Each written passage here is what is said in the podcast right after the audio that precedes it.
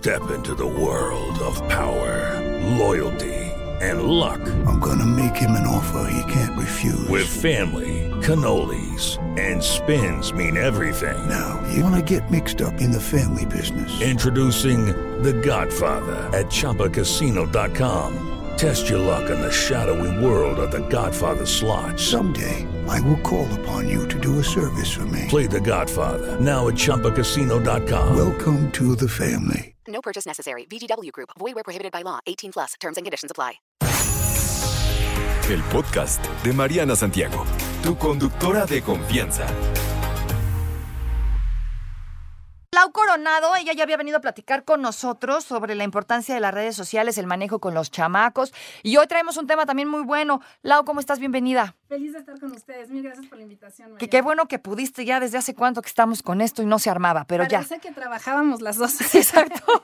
Oye, eh, bueno, para los que no la conozcan, ella es doctora en Derecho y es especialista en cultura digital. De hecho, tiene por ahí algunos artículos muy interesantes sobre justamente cómo tener esta cultura digital que no tenemos. Y es importante que empezamos a, a abrir los ojos un poquito más con este tema, porque las redes sociales eh, se han vuelto muy importantes. Platícame esto sobre em, qué es un sano uso, por ejemplo, de las, de las redes sociales. Pues como tú decías, Mariana, ya es parte de nuestra vida, es parte de nuestro ADN, lo hacemos todo el tiempo y la verdad es que muchas veces caemos en ciertas prácticas que no son buenas. A mí no me gustaría decir si son hábitos perfectos o no perfectos, sino más bien sanos, es decir, que te hacen sentir mejor. ¿Cuándo sentimos que estamos abusando de las redes sociales? Cuando en lugar de sentirte feliz, contento, animado, motivado después de verlas, nos sentimos un poquito apachurrados, ¿no? Cuando dices, híjole, ¿por qué mi vida no es tan perfecta como la de aquella? Y empieza esta semillita como de la envidia. La comparación, ¿no? Exacto. Eh, esta parte de mis hábitos o mis eh, actividades no son tan divertidas como las de otros y empiezas este momento, ¿no? En donde se distorsiona y en lugar de aprender y en donde en lugar de te sentirte comunicado, motivado, enlazado con una comunidad, te sientes aislado, te sientes diferente. Entonces creo que primero tendríamos que ver a quiénes seguimos y por qué los seguimos. Ok. Y qué tanto los seguimos. Y otra parte que yo creo que también es muy importante de cara a lo que estamos viviendo en nuestro país es este tema de la polarización, ¿no? Como muchas veces nos sentimos con esta autoridad desde nuestra comodidad de la casa, desde el celular, Así para juzgar, para etiquetar, para lastimar a otras personas sin entender muchas veces su contexto, ¿no? Hablamos con mucha facilidad y también podemos lastimar a las personas y lastimarnos nosotros mismos, porque mucho de lo que decimos habla de nosotros. Oye, esto, esto que me dices que es muy interesante. Cada vez que yo opino y lastimo y agredo y critico y digo de cosas, eh, este comentario se queda para siempre en las redes, desaparece, eh, desaparece de la memoria de las personas, lo podemos borrar de alguna forma. Mira, lo que pasa en las redes se queda en las redes. O sea, aunque yo llegue a eliminar el contenido, pues siempre hay una eh, respaldo o una persona que le pudo haber dado un flashazo, ¿no? Que le dio el pantallazo y que lo guardó y que te lo va a guardar por toda la vida. Además de las personas que lo leyeron. O sea, no solamente es que quede por escrito o que quede el comentario, sino que además hubo personas que asimilaron esa comunicación. O que sea, no se nos olvida. No, lo dejamos olvida. atrás. Exacto. Y muchas veces creemos que porque se trata de una figura pública o alguien que hizo público cierto contenido, se merece la crítica. No sé si me explico. Ajá, la crítica ofensiva, porque si es constructiva está muy bien. Si es para crecer, si es para mejorar, claro que se vale. Además, incluso el intercambio de ideas es algo muy válido y es algo que hace que las redes sean democráticas y Sí. que sean interesantes. Y es necesario, ¿no? También. para crecer. Exacto. Y para ser mejores a las redes y para nosotros construir nuestra personalidad de una mejor manera. Pero cuando estamos hablando de esta crítica ofensiva que denigra, que discrimina, ahí es en donde ya caemos en un mal uso de las redes sociales. Y ahora te estamos viendo un movimiento en donde el legislador en México lo que te dice es, oye, pues vamos a ejercer lo que llaman en otras regiones el derecho al olvido, que es decir, oye, hay algo que no te gusta que está tuyo en redes sociales, pues tienes el derecho de pedirle a Google o a Facebook o a quien se trate de que lo elimine. ¿Qué es lo que dicen otras personas? Oye, pero es que eso es como una especie de censura. Ajá. ¿Qué tanto es discriminatorio? ¿Quién va a determinar si es discriminatorio o no? Se ¿Lo vale, va a no hacer se vale. Google? ¿Se vale o no se vale?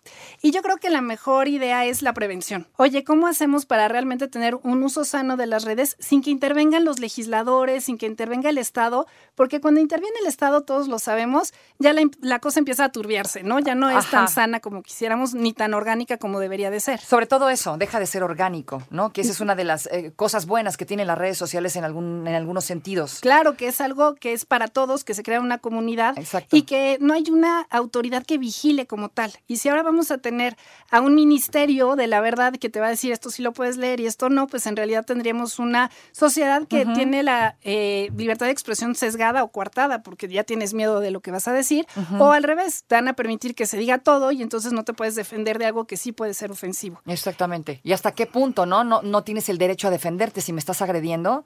Uno diría, tengo todo el derecho de hacerlo. que se llamaría el derecho de réplica. Exacto. Oye, quiero el mismo espacio en el mismo lugar. Exacto. Y aquí yo creo que también entender la función de los comunicadores. Ustedes estudiaron, tienen una serie de bases, una serie de principios para estar frente al micrófono y saben la responsabilidad que implica. El dar una noticia mal o dar una noticia sesgada, hablar de una persona sin tener fundamentos, sin tener fuentes, pues tú sabes todo lo que implica detrás. Pero cuando lo hacemos los usuarios día a día, muchas veces no estamos conscientes de que también tenemos una responsabilidad. Una responsabilidad a nivel social, oye, otras personas lo están viendo, y una eh, responsabilidad incluso a nivel eh, jurídico, a nivel penal. Oye, es que eso ya es difamación, eso ya es calumnia, es daño moral, y abrimos la puerta, pues también haya muchas demandas sin querer queriendo. Oye, Lau, pero no lo tenemos esto en la mente. Uno opina y le vale, ¿no? Uno dice cualquier cosa y a lo mejor ya hay que detenerse. ¿Cómo podemos adquirir este sentido de la responsabilidad? ¿Cómo hacer esto que no hemos venido haciendo? Porque tal vez nadie nos lo dijo y no nos enseñaron. Simplemente, ahí les van sus redes sociales, banda, ¿no? Y Exacto. háganse bolas y seamos todos amigos. Y nadie nos dijo que sí había repercusiones y que sí nos teníamos que fijar. Es como cuando hablas con alguien, ¿no? Eh, Cara a cara. Exacto. O sea, si eres un poco impertinente, le soltarás de sopetón algo, pero seguramente vas a ir a la otra persona y te arriesgas a que te conteste. Pero a lo mejor puede quedar esto ahí en las redes. No. ¿Cómo adquirimos este sentido de la responsabilidad? ¿Cómo fijarnos? ¿Cómo detenernos? Decir, a ver, voy a pensar antes de escribir tal o cual cosa, porque puede pasar esto, porque no sucede. Ese es el primer gran tip, que creo que me acabas de ganar los dos primeros que iba a decir. el primero es pensar antes de escribir. ¿no? Todo es ágil, todo es inmediato, entonces quieres ser el primero en compartir la noticia, el primero en tener el sticker, que todo el mundo diga, wow, qué rápido lo hizo, porque todo es inmediato. Y la segunda, que es primero pensar, la segunda es, ¿cómo lo voy a decir? Porque de cara a cara, como tú mencionabas, dices, ay, no se lo voy a decir así tan fuerte, tan feo, porque se va a enojar o me va a contestar. Pero cuando estás en redes sociales, lo piensas, lo redactas rápido, lo dices, y hasta a veces eres más mordaz que si se lo dijeras en persona. Exacto. Entonces lo primero que tendría que decir es, voy a pensarlo, ¿cómo va a reaccionar la otra persona? Puede interpretarse mal mi comentario, que a veces también la redacción cambia mucho, una coma, un punto, la forma en la que tú lo redactas puede interpretarse de una manera diferente por otras personas. Claro. Y si se lo diría de cara a esta persona. Ok, sí, sí, lo diría de cara. O sea, detenernos y pensar antes de escribir puede ser el primer paso. Exacto. Para hacer un uso correcto de las redes o sano. Exacto. Para no tener este tema de discriminación, este tema en donde podamos ofender a los demás, porque además nosotros el que pensemos, ay, es locutora y ella sabe, no quiere decir que no seas una persona y que nos sientas. Claro, y a lo mejor que no, no lo sabes, vivas. ¿eh? Y a lo mejor no sabes, esa es la realidad. Exacto. O sea, al final de cuentas no dejas de ser persona por ser persona pública, ¿no? y no saben si tuviste un día malo, si tuviste un día bueno, si habías tenido un problema en el trabajo, en el tráfico, en cualquier lado. Y entonces muchas veces eres todavía más sensible de lo que serías en otro momento.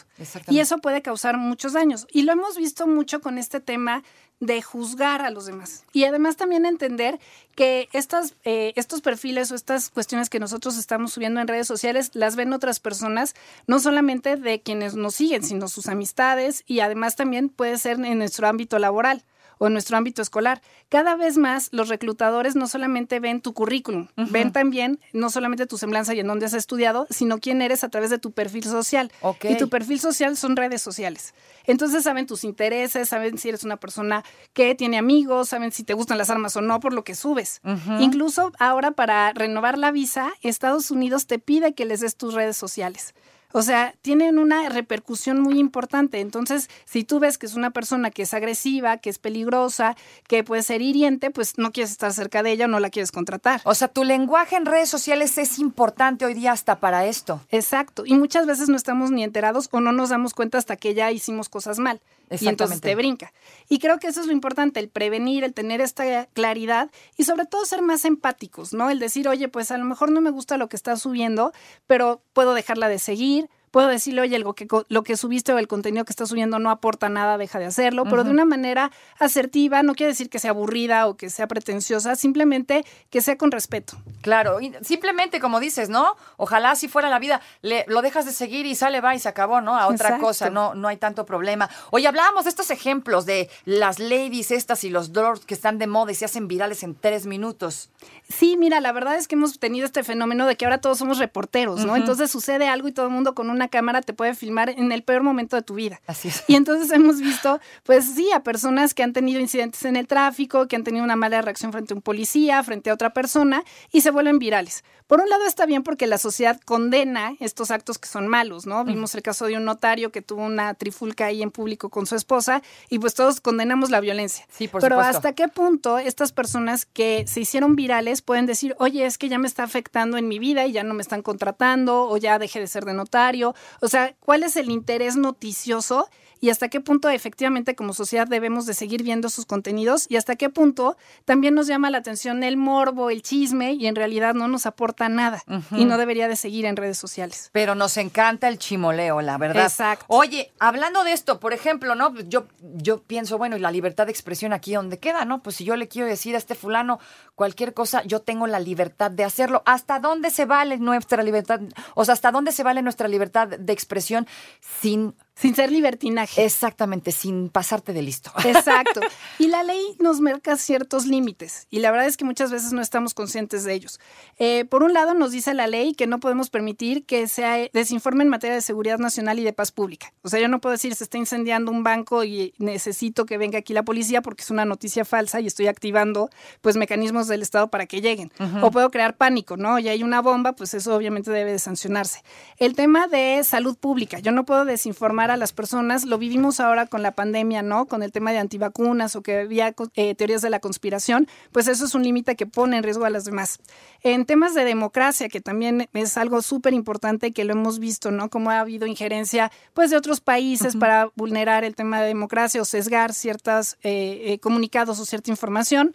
Eh, el tema, obviamente, pues del honor, de la imagen, de la privacidad, que ahí ya cuando caes en calumnias, cuando caes en difamación, ya tienes mecanismos para defenderte.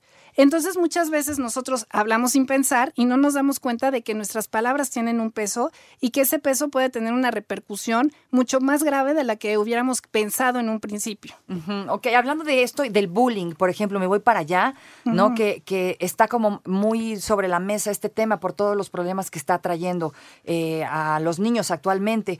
Em, eh, hablando del bullying, ¿hasta qué, ¿hasta qué punto o hasta dónde deberías eh, entrar en acción ya con las leyes? ¿no? ¿Qué comentarios?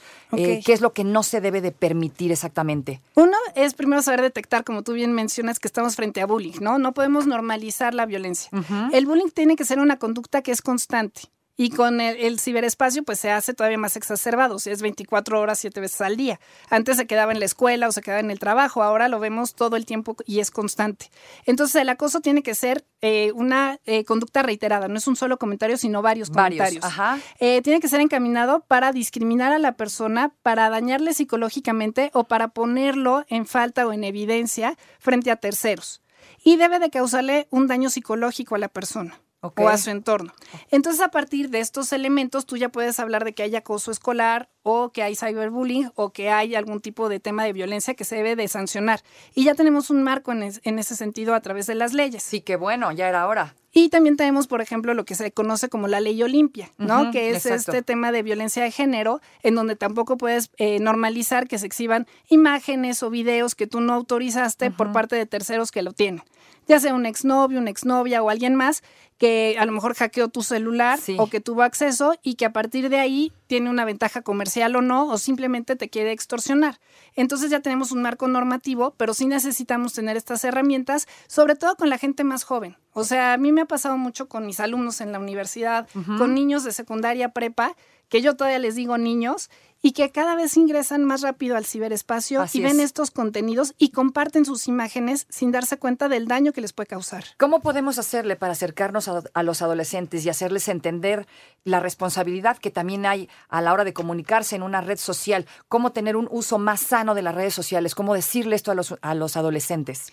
Lo primero es que no se queda en una conversación de dos. O sea, tú crees que hay intimidad y que vamos a tener una conversación y que lo que yo te diga a ti en redes sociales, en WhatsApp, en Messenger, en cualquiera de estos, eh, de cualquiera de estas plataformas, se va a quedar en una conversación privada y no es así.